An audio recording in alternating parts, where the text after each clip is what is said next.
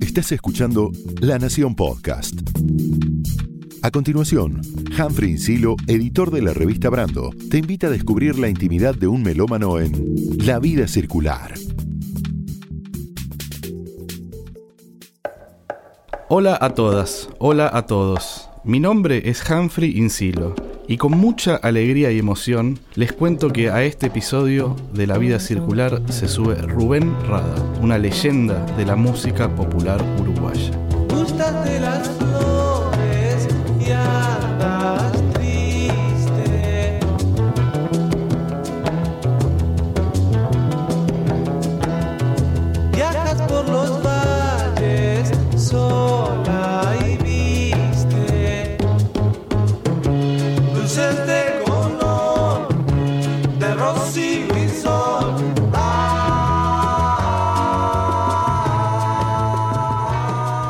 Bienvenido, gracias por subirte a La Vida Circular.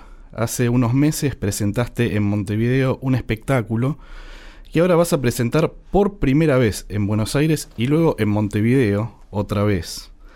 Parte de la historia, que es un espectáculo retrospectivo y que pone el foco en el repertorio de tres grupos que son pilares en la historia de la música popular uruguaya, el Quinto, Totem y Opa. Hace unos días fue el cumpleaños de Wayne Shorter y leí por ahí que alguien decía que si Shorter solamente hubiera grabado en su vida los tres primeros discos que hizo para el sello Blue Note, solo con eso ya se habría ganado un lugar importantísimo en la historia grande del jazz. Y de algún modo yo sostengo que pasa algo parecido con vos. Digo, si solamente hubieras hecho el quinto, o solamente hubieras hecho Totem, o solamente hubieras hecho Opa, vos ya tendrías ganado un lugar en la historia grande de la música uruguaya y de la música latinoamericana y de la música mundial.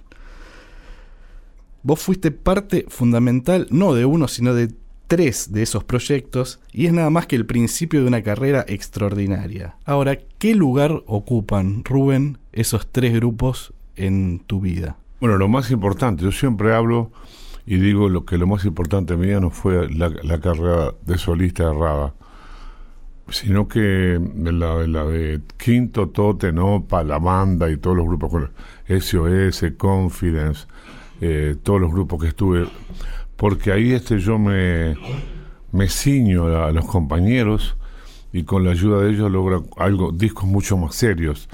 Cuando grabo un disco, por ejemplo, cuando grabé La Banda, eh, aparece em, calle, y la gente dice, pa, este disco de rock and roll está divino. Y de repente arranca con The Music is My Life, y agarra para otro lado, Montevideo, es una confusión total, es como que un engaño, digamos, al público, que era lo que sentían de repente los rockeros, compraban el disco como si fuera un disco de rock y se encontraban con un disco distinto. Hasta que apareció la palabra world music, y ahí la gente entendió lo que yo hacía. Yo toco música del mundo, como Wayne Shorter, como Milton Nascimento, como Gismonti, este, Piazzolla, porque Piazzolla no lo consideraban tango, para mí era un tanguero maravilloso, pero este, estaba dentro del world music. Así que, este, bueno, es muy importante para mí lo, lo que hice en esa carrera y con la ayuda de ellos, de Lugo, de Mateo, de toda la gente de, de, de, OPA y todo, logré este aprender un montón de cosas. Aprendí mucho de ellos. Yo nunca estudié música, siempre cuento, estudié a los músicos. Ahora, estos tres grupos, el quinto, Totem y Opa, tienen un hilo conductor, que es el candombe. Y aunque hayas abordado muchísimos géneros, muchísimos ritmos a lo largo de tu historia, es lo que está en tu ADN, el candombe. ¿Qué significa para vos el candombe? El candombe es algo que no tiene nada que ver con, con pensar. Es algo que está dentro mío. Eh, mis tíos, yo de chiquito, por ejemplo, mi familia, mi madre era prima lejana, digamos, de los Silva, de Juan Ángel Silva, que sacaban la comparsa morenada. Y yo ya de chiquito salí con la comparsa morenada. A los 10 años creo salí con morenada y gané el premio al mejor artista de carnaval. Cantando No tengo ni zapatitos, tan pobre soy. me llaman este negrito de corazón. Este, me pusieron zapatito porque tenía 10 años y calzaba 43. ¿Entendés? Un disparate, me tomaban el pelo y me llamaban zapatito. Fue muy importante para mí. El candombe es algo que me sale fácil, que ni siquiera lo pienso. Y es más, cuando yo este, me pongo a analizar mis canciones, por ejemplo, mi padre, puedo cantar, mi padre me decía, no olvides la lección, la música no tiene... Todas las canciones que hago me doy cuenta que son candombes. Aunque yo los hago, mi padre me decía, le trato de llevarlo para el rock and roll, todo lo que hago tiene candombe. Igual que el jazz, el candombe es una música maravillosa con un origen siniestro, que es el comercio de esclavos. Trasladados de África a América, el tambor funcionaba como un medio de comunicación y de catarsis entre los miembros de las distintas tribus africanas que se afincaron en el Río de la Plata. ¿Qué representa para vos el peso de esa historia? Bueno, mucho, mucho respeto. Por ejemplo, ahora hace unos días tuvieron unos japoneses en mi casa que hace como, digamos, la revista se llama Latina y hace como, dice que hace como 30, 35 años que me quieren llevar a Japón y nunca pudieron llevarme a Japón. Y vinieron a mi casa el otro día y querían que fuera con siete músicos. Entonces calculé eh, cuatro músicos, somos cinco, Lucila seis, este, y el lobo tocando el chico, por ejemplo, seríamos siete, pero falta el candombe. Entonces me negué. Le dije, mira, este, si no van los tres tambores, yo la edad que tengo, no voy a ir a Japón a mostrar a un rada cantando jazz o cantando rock and roll funky. Si tengo la posibilidad de ir a Japón, lo que quiero es mostrar lo más importante, que es el candombe. Si no va el candombe, eh, lamento mucho, pero no voy. Pero es ir a Japón, me decía mi hijo Matías, qué importante, Jap- Japón, lo que es ir a Japón y conocer Japón. Sí, divino, Japón, un día junto a los mangos me, me saco un pasaje y voy. Pero si voy, para mí, si no toco el candombe, viste, uh, a veces va, viste, con tres tambores y, y él lleva el candombe. Para mí lo más importante en este momento, si salgo afuera, es llevar el candombe. Chico, tambor y repique. Chico, repique y piano. Chao. Eso es lo más importante. O sea, el dinero, viste, fenómeno, qué bueno ganar dinero. No, lo más importante para mí es mostrar el candombe. Eso es lo que me identifica y es lo que ayuda a, a mi país, a que conozcan la música de mi país. En Amoroso Pop le hiciste un tema en homenaje a Mateo de Presong. Sí. Ahora, ¿cada cuánto aparece Mateo en tu vida cotidiana? Digo, ¿te acordás de él? ¿Y los recuerdos son solamente musicales? Te pregunto esto por varias cosas, pero en principio por algo que, por ejemplo, me, me- me había contado Martín Buscaglia, que cuando él era chico decía que en la casa siempre el corto, el papá le dejaba un canuto de guita por si pasaba Mateo. Era algo como que estaba así establecido. Y el otro día vos en la tele con, con Rosín contabas que Mateo le tocaba el timbre a los amigos, a los músicos, y le decía, este, les cobrabas los derechos de autor, digamos. Y en la calle también cobraba derecho de autor. Paraba cualquiera en la calle. ¿Vos qué cuánto Mateo? Ah, ¿vos te gusta mi música? Pagame derecho de autor. Porque él iba acá, no le daban un mango, entonces le cobraba a todo el mundo derecho de autor. Yo recuerdo a Mateo, este, persona. Nosotros festejábamos con Mateo los cumpleaños, los míos y los de él, con mortadela y pan. No teníamos mango. Y lo que más recuerdo a Mateo es que nos juntamos a la casa a componer canciones. Eh, y al otro día iba yo, Mateo, vamos a hacer la canción que hicimos ayer. No me acuerdo. No teníamos ni lápiz, ni papel, ni grabador. Entonces te decía, vamos a hacer otra. Hemos compuesto, no sé, más de 100 canciones. Y quedaron las que quedaron, que sean, no sé, 30 canciones o 20 canciones. Mías con él, de repente quedaron 7 o 8 canciones. ¿no? Y ese es un periodo relativamente corto, digo, en la época del quinto me estás No, yo- hablando, sí, década sí, del, no, pero del 60. Con Mateo estuve como 3, 4 años componiendo. Componíamos todos los días. Después yo me tuve que ir porque, bueno, eh, había que ayudar a mi familia. Me fui a Perú Con con, Dogliotti. Dogli- con Dogliotti y ahí volví a Uruguay. Creo que volví con dos mil dólares en aquella época, un disparate. Y este ayudé a la familia. Y fue cuando pasé por el por el galpón y estaba buscando y me dijo, negro, ¿por qué no te cantás una canción? Le dije, no, ¿qué cantar? No tengo nada, no tiempo que no canto con ustedes. Y me fui a la Rambla de Montevideo y compuse Las Manzanas. Y ese día fue un éxito. Las Manzanas canté como tres veces Las Manzanas, que fue la canción más importante de mi vida. Fue la que me colocó. Ahí me dice Montevideo, Biafra, Dios, no, para mí, Las Manzanas.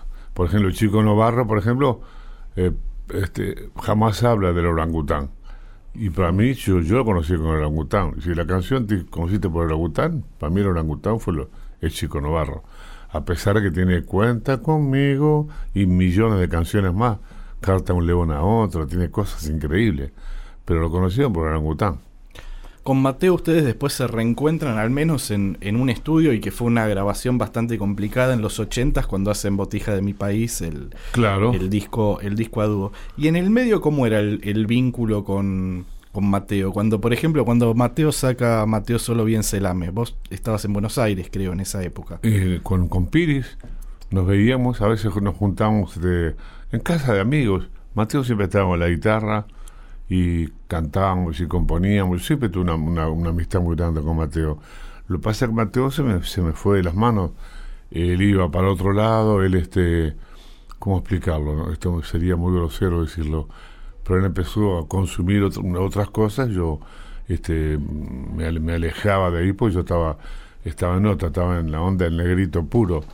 Hasta que aprendí, bueno, este, cuando fui, cuando volví de México, a los, después de lo que ya Mateo no vivía, ¿no? Pero a los 50 años empecé a fumar en México. Pues yo no fumaba porque la marihuana o todo lo que consumía me ganaba y no era rada. Entonces yo siempre fui un tipo muy que siempre me gustó estar consciente. Y bueno, y con Mateo se arrancaba para otro lado y yo decía, buenas noches, me voy. ¿Viste cuando hace una fiesta todo el mundo empieza a divagar? Y bueno, yo me voy, yo no, no estoy en esta. No porque no estuviera en contra de ellos, sino porque yo no estaba y que quedaba como... Que no es te, como no- llegar a no una te fiesta. funcionaba, ¿no? Es como llegar a una fiesta que están todos mamados y vos ya este, alegre y están en otra para encontrar y meterse en, el- en la rueda de lo que están haciendo. Ya es tarde, tenés que ir a mamarte y volver y cuando volvés están todos durmiendo. ¿Entendés? Y de ese encuentro en los 80 con, con Mateo, ¿qué recuerdas de, de la grabación de Botija de mi país? que fue increíble. Íbamos a la casa de una novia que tenía en Malvin y ahí componíamos. Lo más difícil que me costó fue hacer el, el toro. La, la, la, la, la, la, la, la, la, la, la, la, la, la.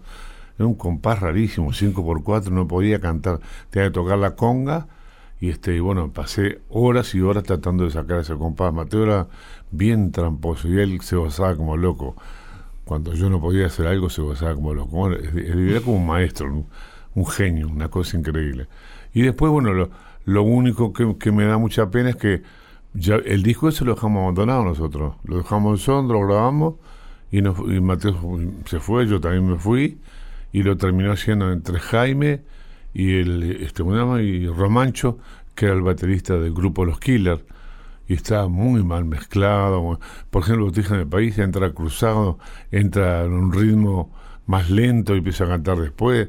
Una cosa rarísima, pero de, todos modos, a pesar de eso, es un disco histórico, Rada Mateo. El reencuentro de dos viejos amigos que se habían conocido en los 60. Ahora, antes de conocer a Mateo y de, inventar juntos el candón Beat, vos ya tenías una historia.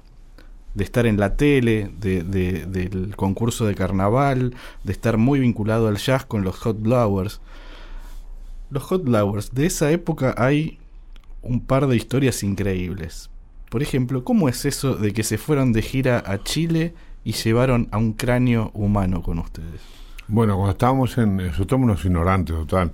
Pasamos por Antofagasta este, y nos metimos en el desierto de Atacama.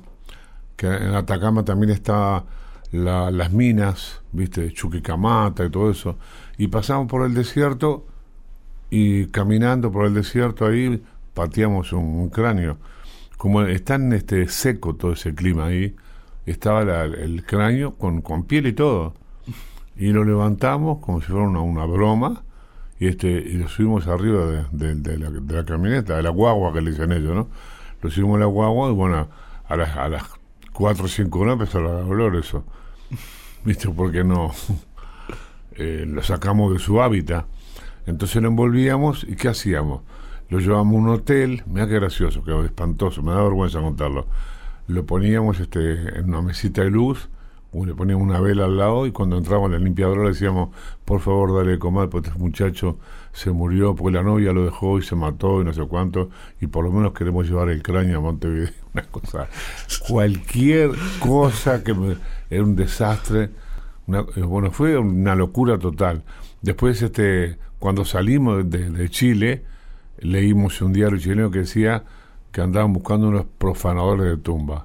Podíamos haber ido en cana, pero pa- para toda la vida. Con un, con Sin un nada. rasgo de inocencia y de inconsciencia. Yo hacía otras cosas totales cuando nos paraban las aduanas y perdíamos tiempo.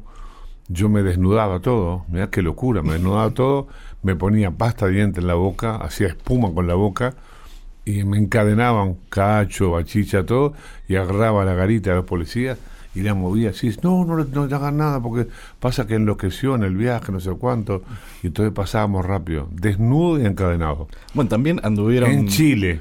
Y también en Chile que tiras una piedra en la, en la moneda y, y- y te acribillan.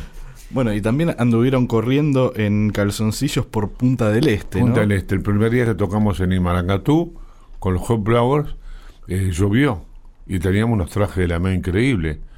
Había unos trajes, viste, se usaban trajes de la ME grises, todo brilloso.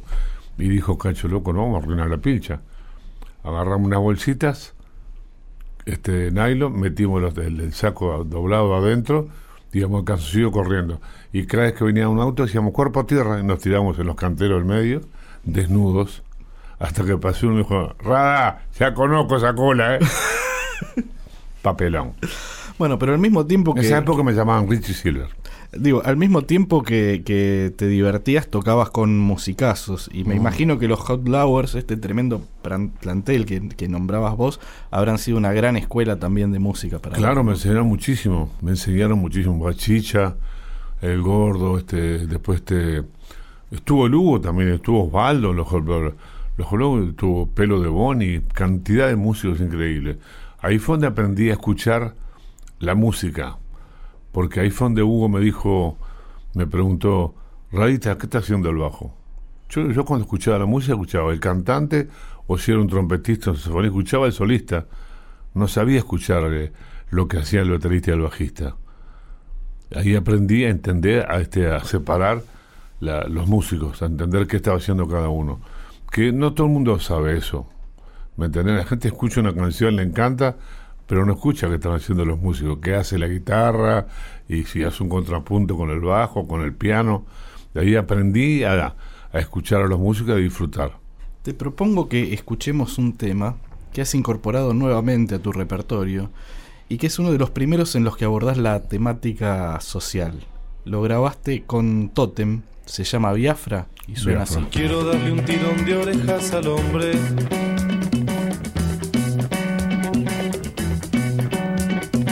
Piensa en la política y no responde.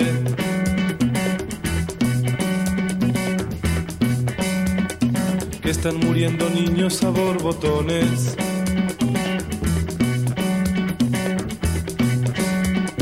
Que olvide las banderas, piense en el hombre. Ese que hoy es tu amigo, mañana no será, porque confía en el lema que vos odias. Mientras que Biafra estaba muerta, muerta de sol y sin pan. Sus crías estaban blancas, blancas de peste mortal. Bueno, Rubén, escuchábamos un fragmento de Biafra. ¿Cuál es la historia de esta canción? Biafra este es un, un- era un, no sé si era un país o una ciudad, no sé cuánto, que desapareció. Este, era una cosa parecida a Bangladesh. Que, eh, hoy Par- en día, Parte de Nigeria era. claro, hoy en día no existe Biafra, ¿sí? Desapareció totalmente.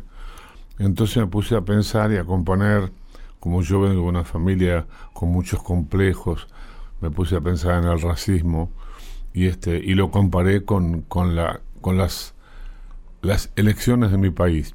Entonces digo, eh, tengo que darle un tirón de orejas al hombre que piensa en la política y no responde, que está muriendo negros a borbotones, que olvide las banderas, piense en el hombre. Ese que hoy es tu amigo, mañana no será, porque confía en el lema que vos odias. El lema fue el que hizo perder a Wilson Ferrer Aldunate. Él ganó, fue el que tuvo más votos, pero en Uruguay existía el lema. El lema del Partido Colorado ganó por el lema. Entonces yo jugaba con esas dos cosas. Bueno, cuando terminamos de tocar Biafra, Rubén Castillo tiene un programa de radio y que era el que hizo un Discodromo Show, dijo la música uruguaya se divide antes y después de Totem. Siguiendo con esta temática que tiene que ver con la cuestión... Estoy tan inteligente hoy. Siguiendo con esta temática, digo que, que, tiene que ver con, con también con los derechos y con, con, la raíz afro, muchos años después escribiste una canción hermosa.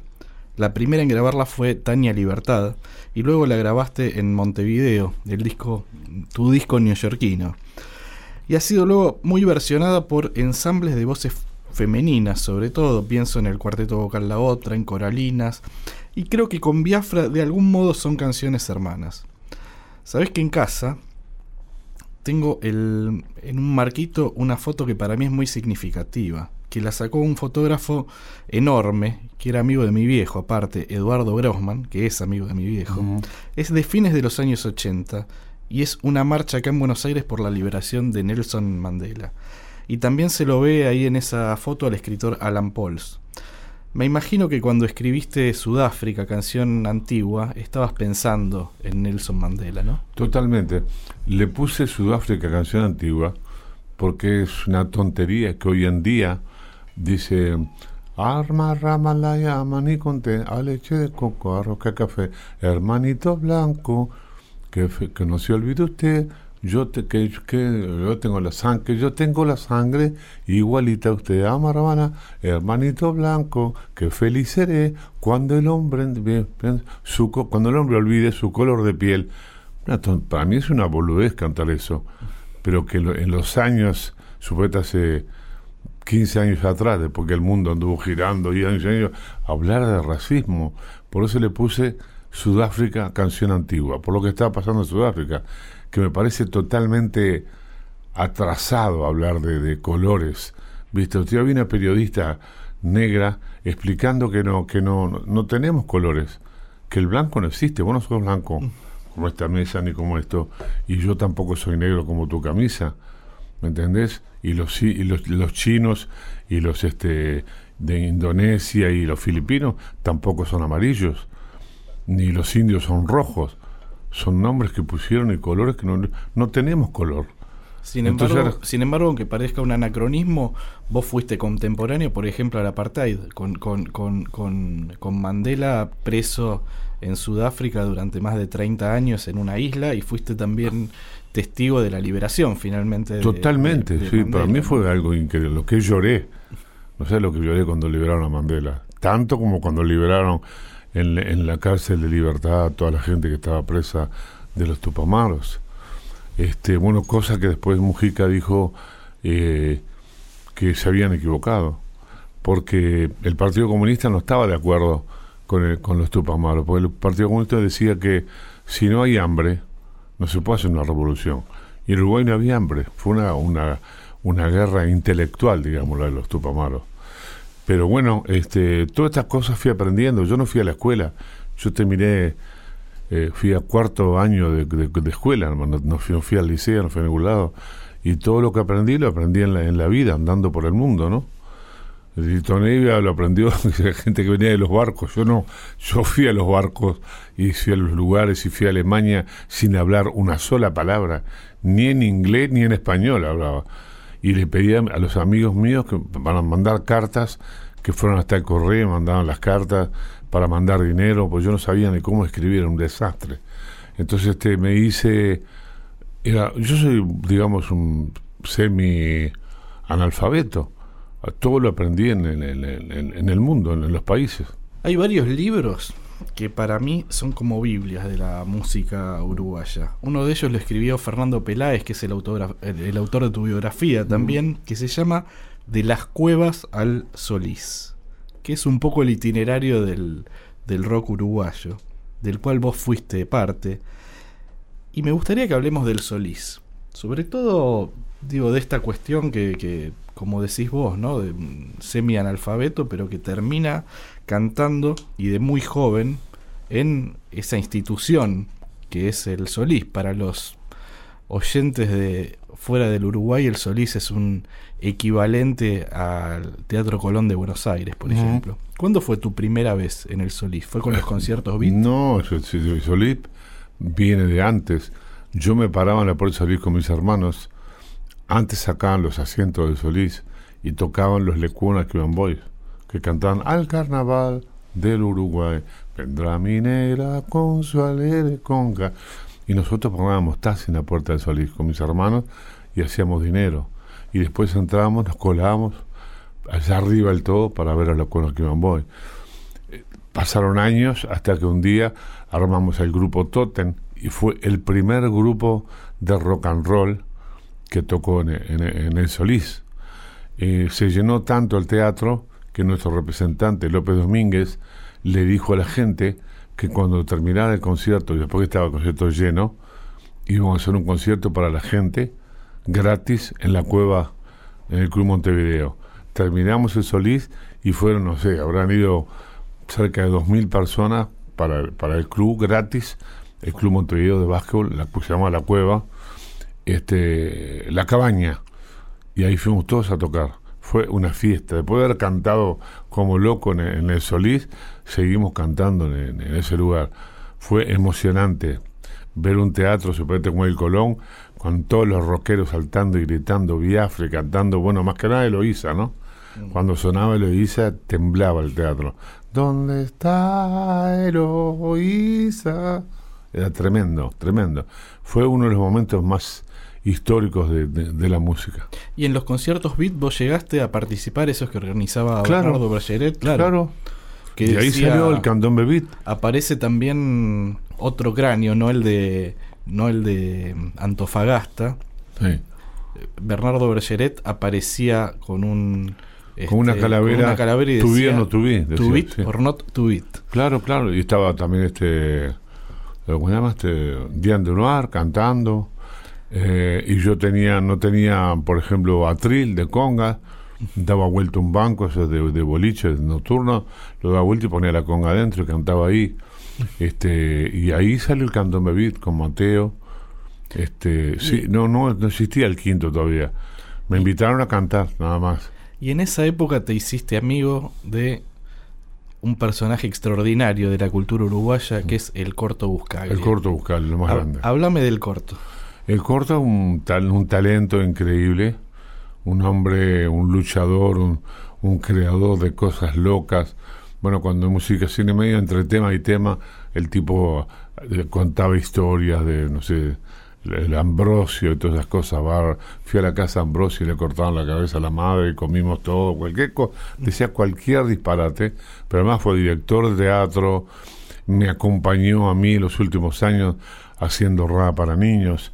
Él fue el que me dijo, Rada, los niños necesitan que vos les cante. Digo, no, yo le tengo terror a los niños, los amo, pero sé que los niños son, cuando no les gusta algo, te, te, se ponen a llorar y gritan y que no, yo no me quiero meter con los niños. Me dijo, yo te voy a enseñar porque él había hecho musicación, eh, musicación, ¿cómo se llama? Eh, no, el, grupo de ellos que teníamos, ¿cómo se llama? Canciones para no dormir Canciones para dormir la siesta, que era un éxito bárbaro. Entonces eh, me dice, ¿qué quiere decir? Le digo, mira, quiero un superhéroe que, que que, yo sé, que, que ataque a la gente, a los malos, pero sin tirar este granada ni cohete. Y, apareció Rubén Ra. Rubén Ra, Rubén Ra, tira cohete sin parar. Todos los niños en la casa cantaban eso.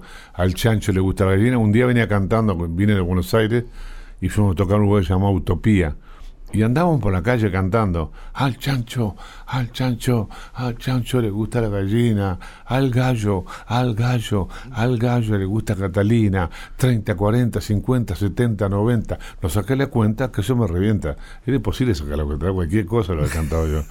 Y nos reíamos como locos. Y ese día que veníamos cantando, yo venía de Buenos Aires y había este un daban premios en el Solís el eh, Agado, no sé qué más, estaban dando premios a, los mejores artistas del año. Y yo había grabado en Buenos Aires Terapia de Murga y Palos Uruguayos. Dos semejantes discos, increíble. Pero no vivía en Montevideo, y cuando no vivís en Montevideo te dejan afuera, a pesar de haberle cantado siempre para Uruguay.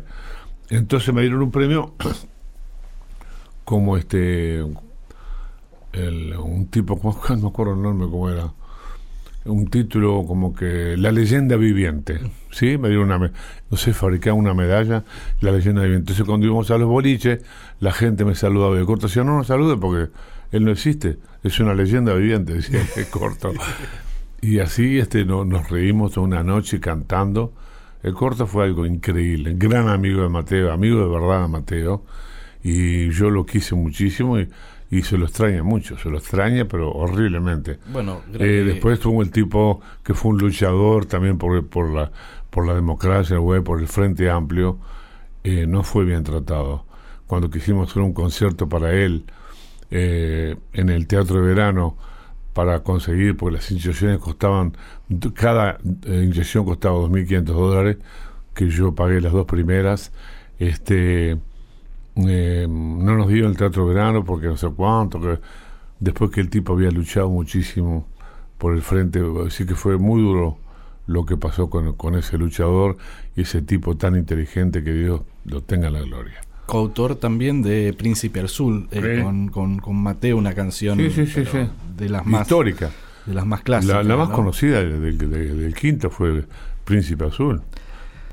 Rubén, de los conciertos beat, porque esto es medio random, mm. pegamos un salto y te meto en otro concierto, en Buenos Aires, del comienzo de los 80, que quedó registrado en un disco que, aunque yo soy muy fanático de muchos discos tuyos, este está en mi podio personal. Es La Cosa Se Pone Negra, ese oh. disco que, que grabaste en otro escenario emblemático de Buenos Aires, el Estadio Obras. Escuchemos un poco y seguimos.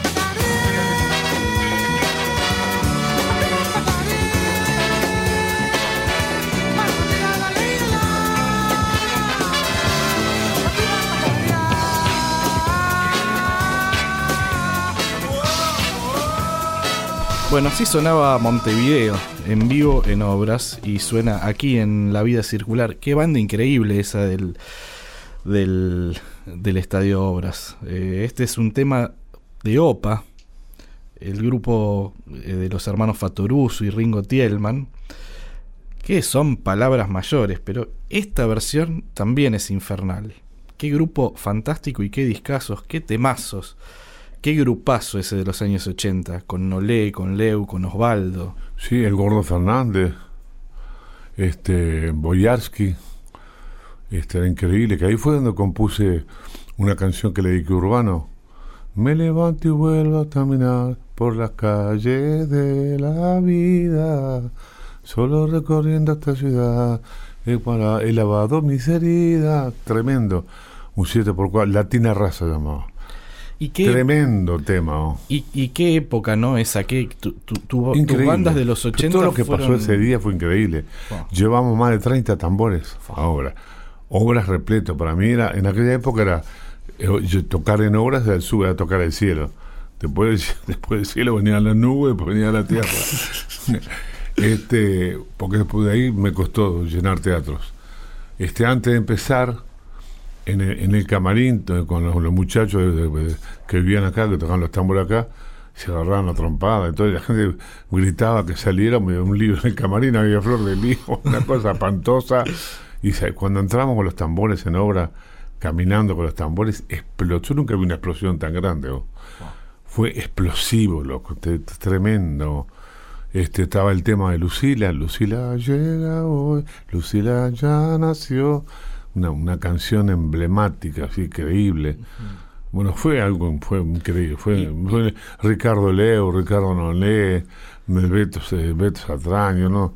Es, bueno, para mí fue el, para mí el, todo el mundo habla de OPA y de todo, pero el cuarteto más importante de mi vida fue Ricardo Leo, Ricardo Nolé, eh, este, Leo y el Beto Satraño. siete años recorriendo toda Argentina. Le digo, Leo, escúchame, hay un show y nos pagan 100, dólares. Me abrazo un león, decía Leo. y, subíamos un micro y nos íbamos a Tucumán 16 horas con los equipos que se movían al lado del micro.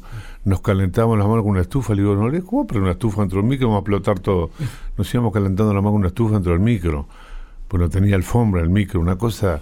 Llegábamos de rodillas. Una vez nos querían llevar a las leñas, era cuando se inventaron las leñas, debutamos las leñas, mm. en, un, en, una camioneta. Estaba en la puerta y dijo, no voy. Y no fue. Salió de la casa con la valijita con todo y dijo, no, ahí no estuvo.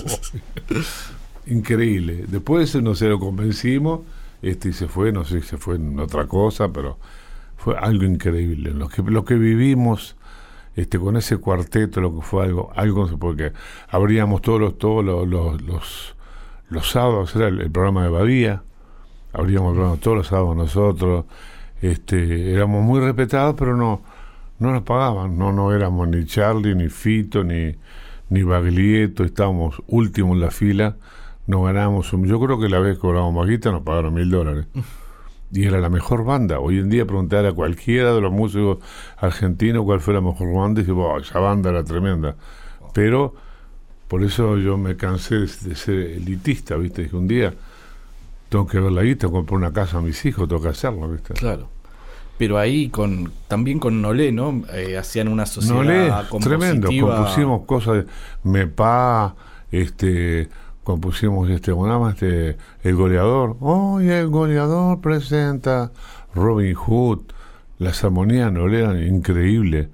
Eh, yo tengo un respeto increíble, a pesar que Nolé es medio celoso, quiero decirle que yo lo amo y que para mí fue algo increíble, yo aprendí mucho con él, este, a, armar temas, lo que pasa es que hacía acorde de más. Osvaldo le, ataba la mano, por ejemplo, cuando improvisaba, porque no le toca todo con las dos manos así, ¿no? Y Osvaldo le, ataba la mano de la mano izquierda para, que improvisara con la derecha. Saca la por la bola, Osvaldo.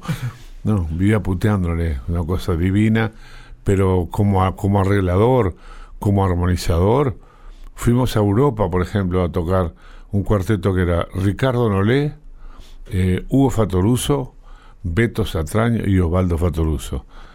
Eh, había un piano y teclado. Eh, lo que hizo este, lo que hizo este Hugo apenas llegamos a Europa dijo, Nolé, el piano lo tocamos. Pues Nolé sin levantar la mano, nada más que apoyando los dedos, apoyándolo así, tocaba más fuerte que Hugo. No le estudiaba seis horas por día. Fuimos al festival de Konsberg, estaba Chicorea, Patitucci, estaba ese cuarteto maravilloso que tenía este Chicorea en Konsberg, Festival de Konsberg en Noruega, y ganamos nosotros como mejor grupo. Barrimos con todo. Wow. Bueno, aparte de dos pesos pesados. y, y, Ricardo, digamos que viene también de una familia musical importantísima. la figura de Panchito claro, maestro que tiene. Sí, sí. Una pena que no fue Leo. Por eso yo fuimos con dos pianistas. Pero después discutiendo por la guita, eh, para comer, por ejemplo, este estaban los, los, no nos alcanzaba la, la, guita para comer, compraba dos mandarinas no te podías comprar, por ejemplo, media docena de manzanas ni nada, comprar una manzana, dos mandarinas, una cosa de Los cigarrillos costaban 20 coronas. Entonces, este, en Suecia la gente no, no te pide, no te manga cigarro. El tipo está bailando de noche y no tiene cigarrillos, bien te da una corona para que te compra un cigarrillo. Y si vos no le aceptás la corona, no, no, no, no quiere cigarrillo. Eh, los 80 más allá de esta. me fui a la mierda, pero vamos arriba. Más allá de, más allá de esta de esta música maravillosa, también eh, marcan un momento muy importante en tu vida que es el de la paternidad. Lucila nació en el 81, Matías unos años más tarde, bueno, Julieta en el 90. ¿Cómo te atravesó esa experiencia, la de la, la de la paternidad? Divino, divino. El nacimiento de Lucila fue algo increíble yo tuve una, alegría y un humor, siempre tuve mucha paz con los hijos. Fue para mí, los nacimientos, siempre comento que para mí me dice, ¿cuál es lo mejor de tu vida? Y los tres nacimientos de mis hijos fue la cosa más grande que me pasó en la vida. Yo soy muy feliz con los tres. Es algo, cada uno tiene su, su cosa y son increíbles. Eh, no sé, hablar de mis hijos me ponerme a llorar. Es algo, algo emocionante, loco. Y tengo, a pesar de que los hijos tienen, todos tienen celo, ¿viste? Pero cada uno tiene su canción. Lucila tiene una, Matías tiene Matías la otra. el, nuevo embajador. Sí, Julieta tiene la otra. Eh, Julieta, hermoso nombre, Julieta. Tu dibujada silueta es un cuadro natural, dice, ¿no? Llegaste justo, Julieta, en el momento en que el hombre se empieza a complicar. Pero Julieta nació cuando yo ya era, era bastante grande. Divino, divino, divino. El de Matías, Matías es el nuevo embajador y viene de los valles del amor. Porque según mi mujer, los valles del amor es por donde nacen los niños, ¿no? Bueno, y... Psicóloga. y en esa época también te conectaste con muchas escenas de acá, ¿no? Porque pienso que ya en, los ochentas eh, Charlie, Fito, Spinetta, León, Fontova eran Estaba toda esa barra, parceiros sí, sí, sí. de esa época, ¿no? Pero nosotros estábamos eh, para eh, el otro lado, ¿viste? Un día le preguntaron a Leo, Leo, ¿qué te parece Spinetta? Me preguntarás como persona, dijo, ¿no? Increíble, porque eh, Leo era hijo del jazz. Él venía de la época del Gato Barbieri, de Piazzolla, de cantidad de notas, de improvisar, y aparece el rock nuevo con Spinetta, Muchachos de Papel, Lito Nevia, y Leo estaba totalmente alejado. Nolé también era más yacero, más Osvaldo también. Entonces el que estaba más cercano al rock era yo, ¿me entendés?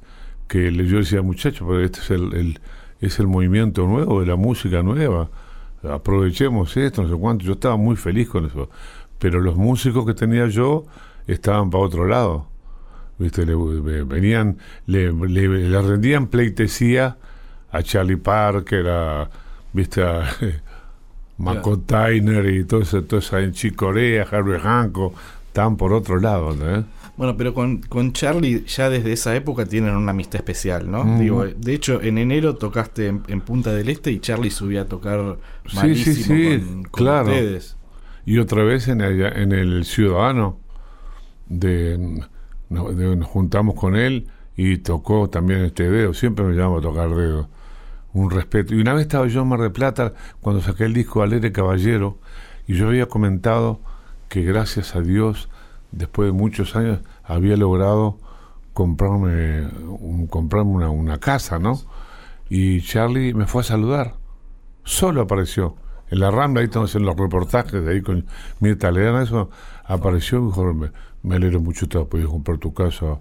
Y me saludó con un cariño increíble. Me saludó y se fue. Una cosa, un, cariñoso, un tipo divino, un tipo admirable, Charlie, una cosa. Este, y también tengo la historia que una vez, este, cuando estaba el agujerito en la galería... Galería del Este. La Galería del Este, lo, Opa había vendido 30.000 discos. Y le, le, encantaba Opa. Le encantaba Lugo porque lo llamaba por los shakers, ¿no? claro. Entonces este, encuentro un tipo en la calle, un flaquito alto que me saluda qué divino lo de Opa, te felicito, no sé cuánto, me saludó. Gracias, pibe, le dije yo. No lo conocía. Y al poco tiempo, cuando tengo el grupo La Banda, lo veo a Charlie, ese pibe, qué vergüenza, yo no, no lo conocía. Bueno, también en esa época formaste parte de Explosion, que es un grupo que armó el amigo Oscar Chilkowski con un montón de monstruos. Jorge Navarro, el Gordo Fernández, Jorge Cutelo. ¿Cómo eran esas noches de, Explosion? Nos divertíamos como locos. ese muchacho, un loco, un tipo que, que enseñaba, ¿cómo se llama? Este, economía y no sé cuánto. Este, un, genio, Chilkowski, hincha arriba de la muerte y fanático del jazz. Y armó una banda increíble que tocábamos en Shams y en otros lados y nos divertimos muchísimo. Lo que pasa es que yo estaba ya en otra cosa este, y me juntaba con ellos cuando, cuando podía, ¿no? Este, pero fue realmente un tipo que si hubiera tenido, no sé, si hubiera dedicado a eso, a armar bandas, pero el trabajo de él era otra cosa, ese era su hobby, hubiera hecho muchísimo por la música. Tengo mucho respeto por Chilkowski. Este, Chilkowski, bueno, la nunca lo puse decir ya yo creo que está bien, ¿no? Chilkovsky, Chilkovsky. Pero un dios, un tipo increíble. Después una vez, eh, últimamente, eh, se quedó enojado conmigo porque eh, había unos conciertos para hacer acá en Buenos Aires y dije, mira, no puedo ahora porque acabo de grabar con la banda Confidence y tenemos que venir a Buenos Aires a tocar y bueno, necesito mantener un público para poder tocar con esta banda. Y se enojó conmigo y además después no vinimos nada este, y no toqué con tampoco con, con Explosion, así que le pido mil disculpas. Este, bueno, ojalá que cuando vea me salude, pero pues, pues un tipo que ha hecho mucho por, por la música desde ese lugar, ¿viste? Desde el, desde el, eh, el fanatismo por, por el jazz. Yo te iba a decir, hablando de jazz, que los 80 serán la etapa más jazzística quizás de tu carrera, pero en realidad vos ya habías tenido un proyecto con grandes eh, del jazz rioplatense. Me refiero, por ejemplo, a Héctor Finito Wingert, a Gustavo Bergali, SOS, Sonido Original del Sur, que a 45 años de su edición original finalmente salió en CD. Y esa fue otra etapa de oro, ¿no? Fue maravilloso. Yo estaba en Montevideo y me fue a buscar Finito Winger. Estaba armando una banda este, me vine para acá. Y yo compuse la mayoría de los temas. Y este, me juntaba con Héctor Cerábolo en la casa de Cerábolo y me juntaba con él y, componíamos canciones y hacíamos arreglos. Lo único que me dolió que en el disco dice, en el tema, en el disco 4, 3, 5, 6 y otros arreglos de Héctor Cerábolo. Y los arreglos, lo que pasa es que como yo no soy músico, no figuraba como arreglador, pero yo le cantaba frases, como hago siempre. Este, me quedaba como hasta las 5 de la mañana con otro cerebro este, haciendo arreglos para este, para este disco. Bueno, lo que pasó fue que un tipo llamado Falcón, un, ¿se puede decir cagador rápidamente? Se fue a Uruguay con el disco nuestro y se lo vendió a Sondor en mil dólares para venir a Punta del Este. Y después los músicos pensaban que yo había vendido el disco y lo vendió este muchacho Falcón. Y lo tiene Sondor por mil dólares. Eh, esperamos muchos años, hasta porque cuando nos presentamos a la compañía acá, nos decíamos que estábamos muy, muy adelantados. En esa época estaba Alma y Vida y me acuerdo con otro grupo que tenía, que tenía banda también, Arco Iris. Pero, pero esta banda nuestra los arrancaba la cabeza todo, era tremendo. Y las compañías no querían saber nada con eso, como siempre, ¿no?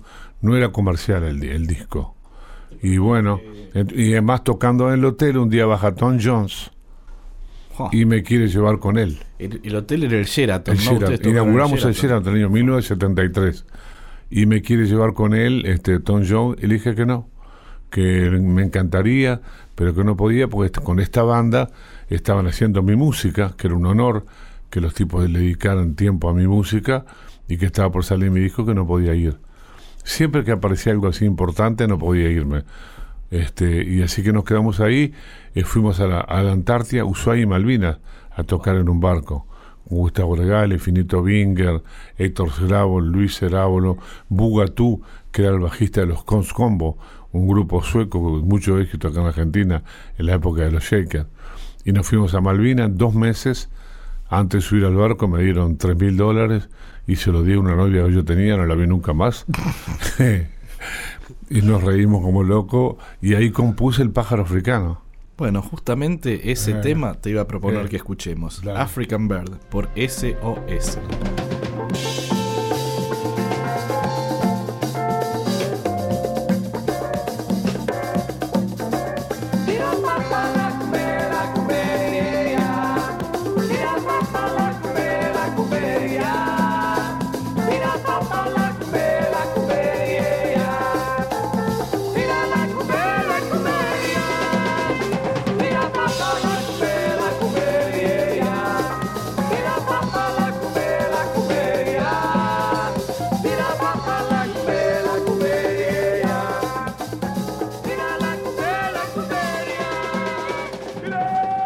¿Cómo la pasaron en la Antártida? Maravilloso. Me reí tanto, no sabes. Era un, por ejemplo, cada 10 días cambiaba el contingente. Y se llenaba de materiales. Materiales llamo yo tanto al hombre como a la mujer, no materiales. Pedían material descartable, pero mujeres increíbles, mujeres casadas que llegaban al barco con su marido y a los tres días se separaban. Porque está uno, viste, los, los marineros, unas pintas, el capitán, una le- y bueno, el, el mar, están metidos dentro del mar ahí, este, no sé qué les pasa, que se vuelven, se vuelven, pier- pierden la cabeza. Y nosotros estábamos ahí tocando, este, y Gustavo Bergali, cuando pasaban por el Cabo de Horno, se ponía a vomitar. Él subió al barco sin saber que, que se mareaba. Entonces con la banda nos juntábamos de todo y estábamos al lado de la cama y le decíamos, loco, mira, escúchame, bajate. No queremos trabajar más contigo porque vivís vomitando, estás robando la plata, todo en broma. no seas malo, somos amigos, no sé cuánto. No, no, escúchame, tocamos sin trompeta, sos un ladrón, no sé lo que era. Y lloraba Bergali de terrible. Cuando se despertaba Bergali, estaba bien, arrasaba con todo el, con todo el minerío. Tenía una pinta Bergali increíble y una labia. Este Finito Binger jugaba al ping-pong con nenes de 10 años y se enojaba cuando perdía. Con los, las cosas, y digamos, Luis Heraulo jugaba al póker y yo en un barco que estaba lleno de comida se me dio por hacer régimen. Y adelgacé como 15 kilos en el barco. Y le decía a la gente en la Antártida, cuando estén perdidos, búsquenme a mí que soy el punto más claro acá. Claro, la nieve, el negro, un tipo... Miles.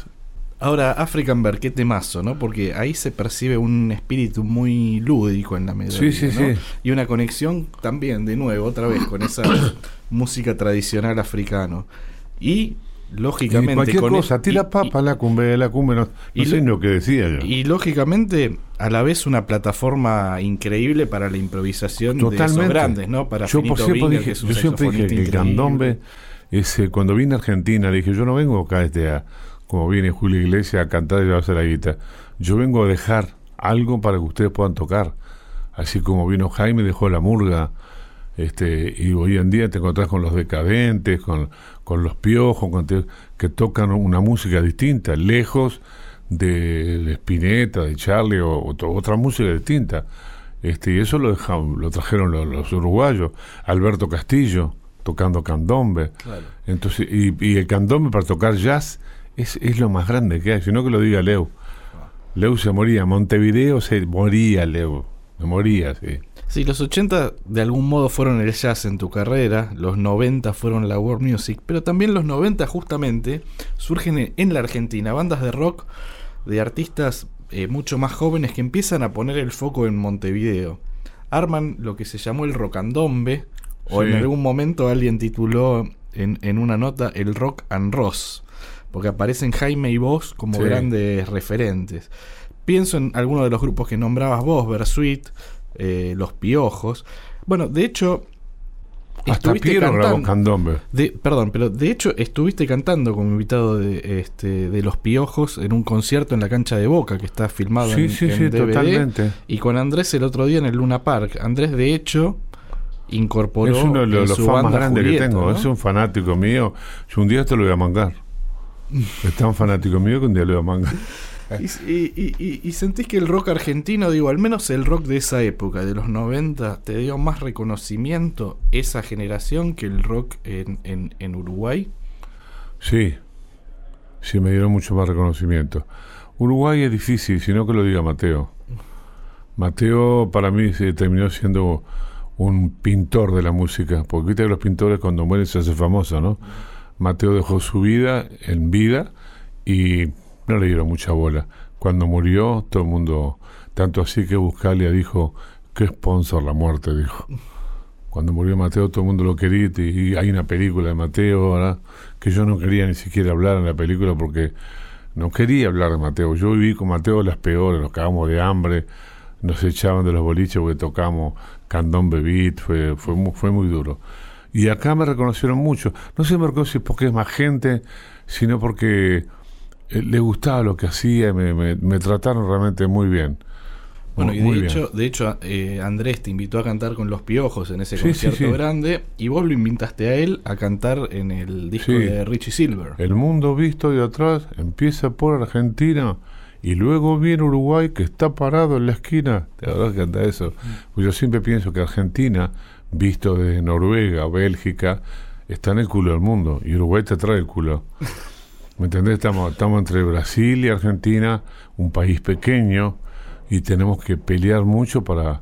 inclusive para vender carne, para, para lo que sea. Bueno, pero qué Este- usina de talentos Uruguay, ¿no? Bueno, pero que por eso mismo, cuando vos sos chico, tenés que hacerte fuerte. Y eso fue lo que pasó en Uruguay.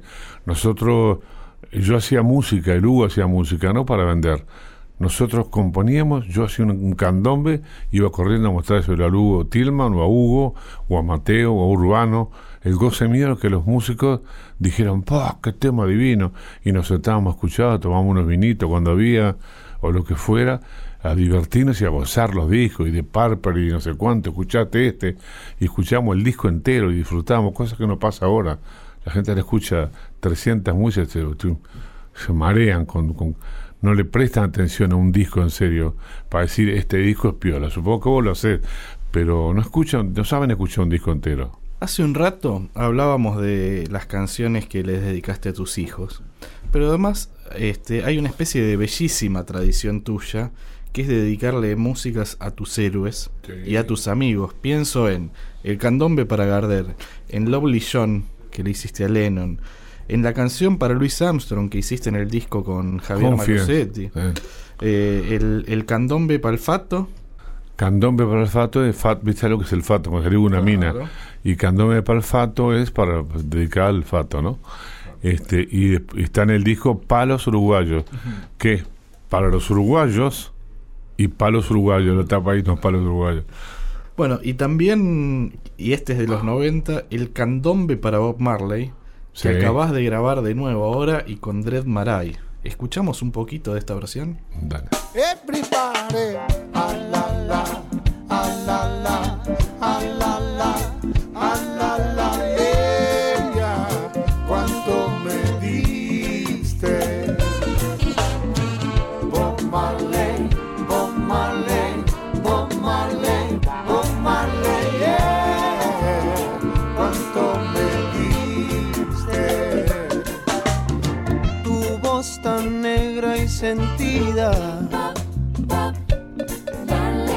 Los continentes unió.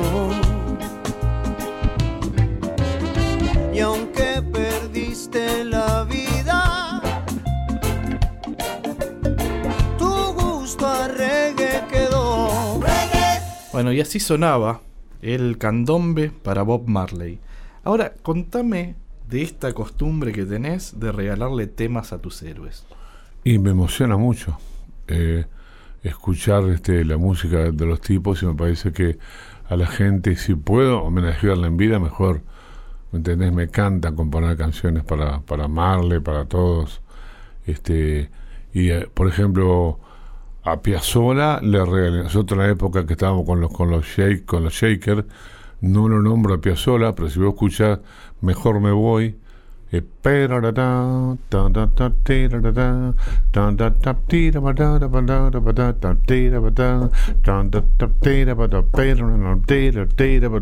Eso era cuando escuchábamos el disco El hombre de la esquina rosada de Astor Piazzolla con Amundo Rivero que cantaba este, me acuerdo buen Valvanera, en una noche lejana, que alguien dejó caer el nombre de un tal Jacinto Chiclana. Yo lo, lo, amaba Rivero, ¿viste? Y para mí fue grandioso. Nunca lo nombré, pero muchas veces usaba. En una que sean, nena, si te vas, enradece. Nena, queda mucho tiempo. Nena, si te vas, mira, nena, lo lamento. Para, para, para,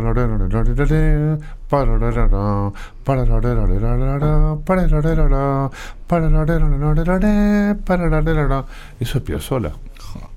Bueno, y este disco nuevo tiene un sonido muy rockero, muy rockero o si me permitís, te diría que es el detalle es más bien rock and rollero.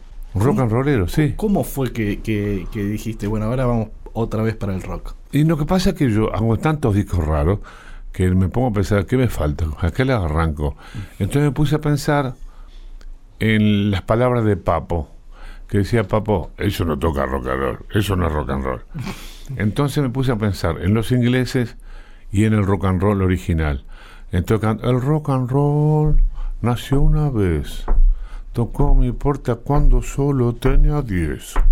El rock and roll es para usted para que lo baile lo disfrute con los pies. No, no, no, no me conversé, no pongas letras que se alejen de mis pies.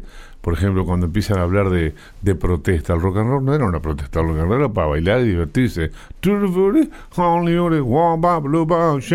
Una cosa para, inclusive los cometas, ¿te acuerdas de los cometas?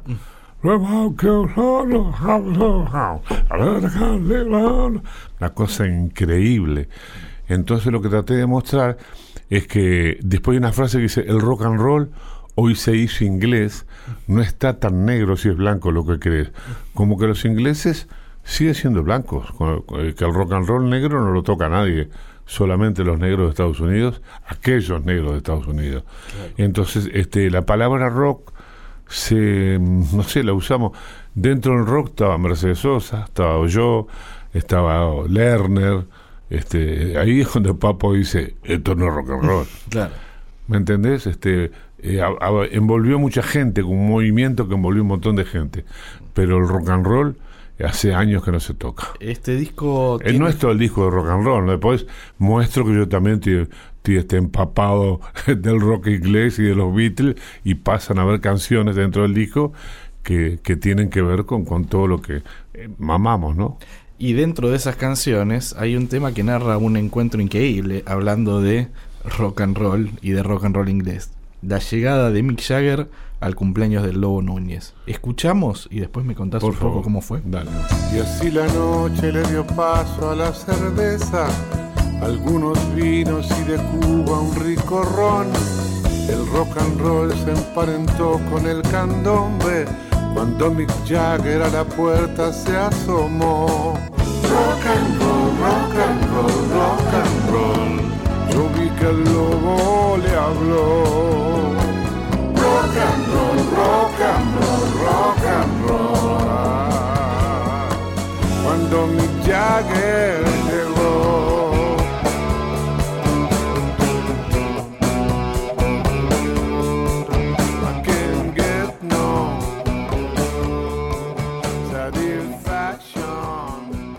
Bueno, ¿cómo fue ese momento? Estaban festejando el cumpleaños del Lobo Núñez, que vamos Sí. a contarle a la gente que es una institución del, del candombe uruguayo, tamborero, fabricante, luthier, eh, y es que estaban en el barrio sur, ¿no? Sí, según Matías, soy un ladrón. Mi hijo Matías, según Matías, soy un ladrón. ¿Por qué? Porque él me dijo, papá, llamó Bernard que te quiere ver. Bernard, el cantante de los Rolling Stones. Bernard. Fowler. Sí. Amigo Dije. Matías, ¿por qué no va? Ustedes son jóvenes, yo estoy podrido ya de conocer gente. Si igual yo más de acá no voy a ir, más de lo que llegué no voy a llegar. No voy a andar ni un millón de discos, ni voy a hacer nada.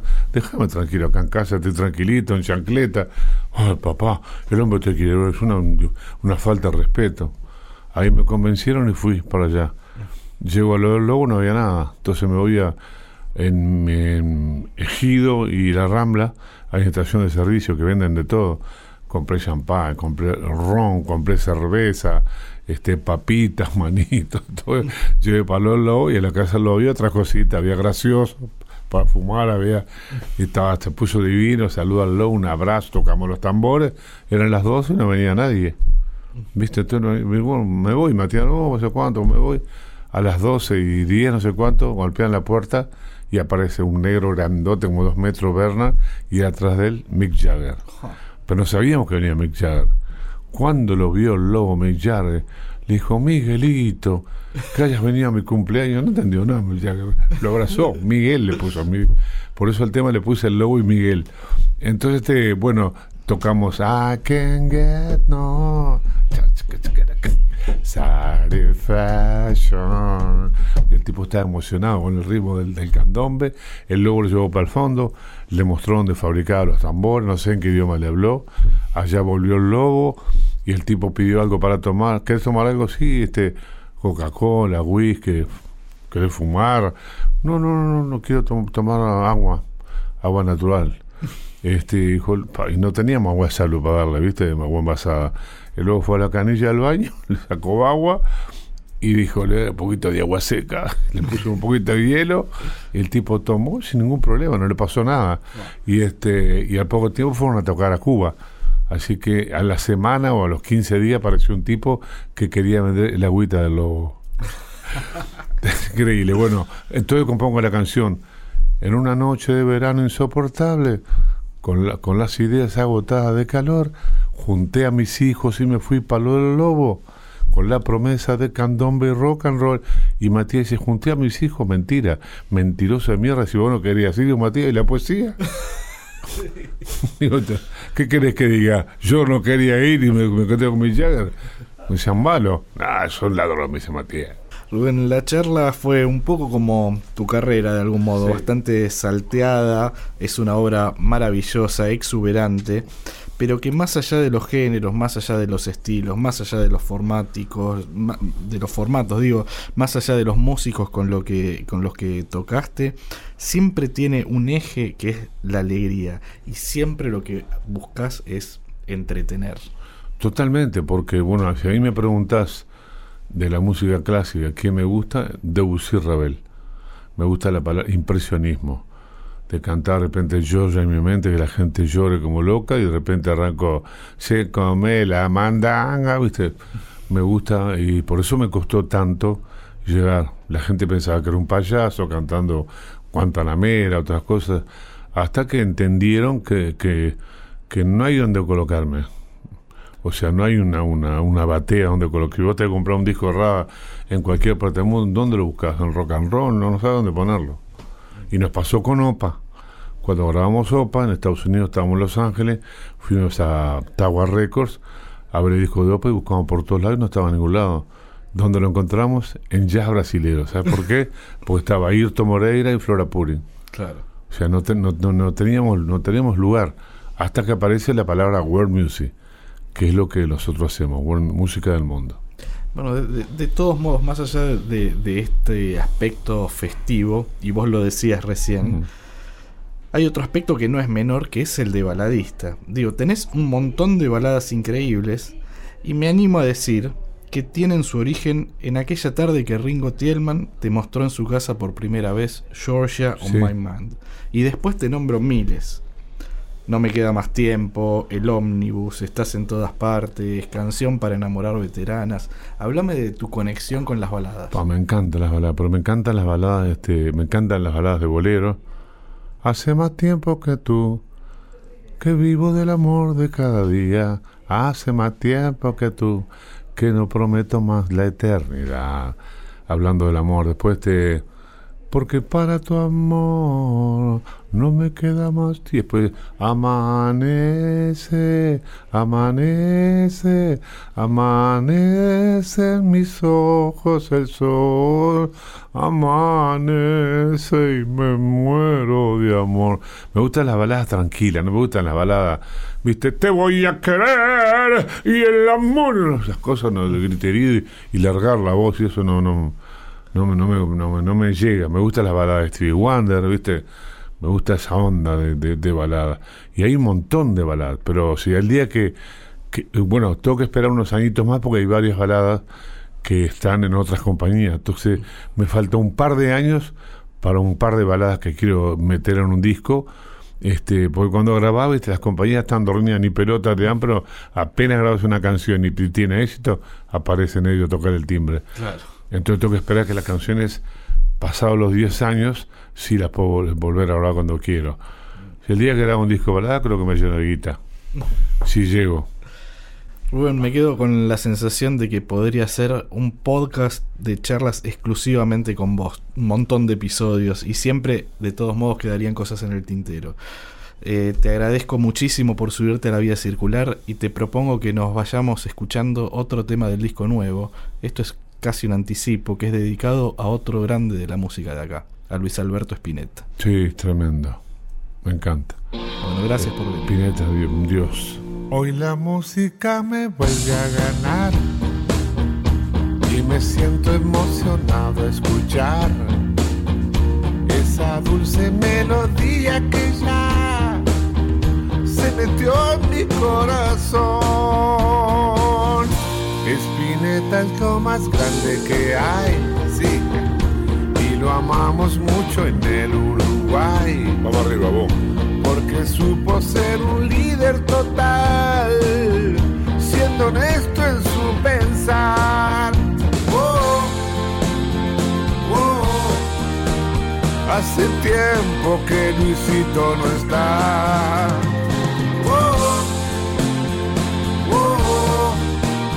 Solo para aquellos que no saben volar. Esto fue La Vida Circular. Estamos en Instagram, nos pueden seguir en La Vida Circular Podcast. Allí compartiremos también una lista de Spotify que complementa este episodio dedicado a un grande, a un enorme músico del Uruguay, de la región del Rubén Rada. Solo quiero homenajearte nomás. Porque fuiste lo más grande, papá. Nos hiciste emocionar y pensar como nadie nunca igual. Oh, oh, hace tiempo que Luisito no está. Oh, querido flaco, para siempre estarás. Esto fue La Vida Circular, un podcast exclusivo de La Nación. Escucha todos los programas de La Nación Podcast en www.lanacion.com.ar. Suscríbete para no perderte ningún episodio. Estamos en Spotify, Apple Podcast, Google Podcast y en tu reproductor de podcast favorito. Seguí escuchando La Nación Podcast.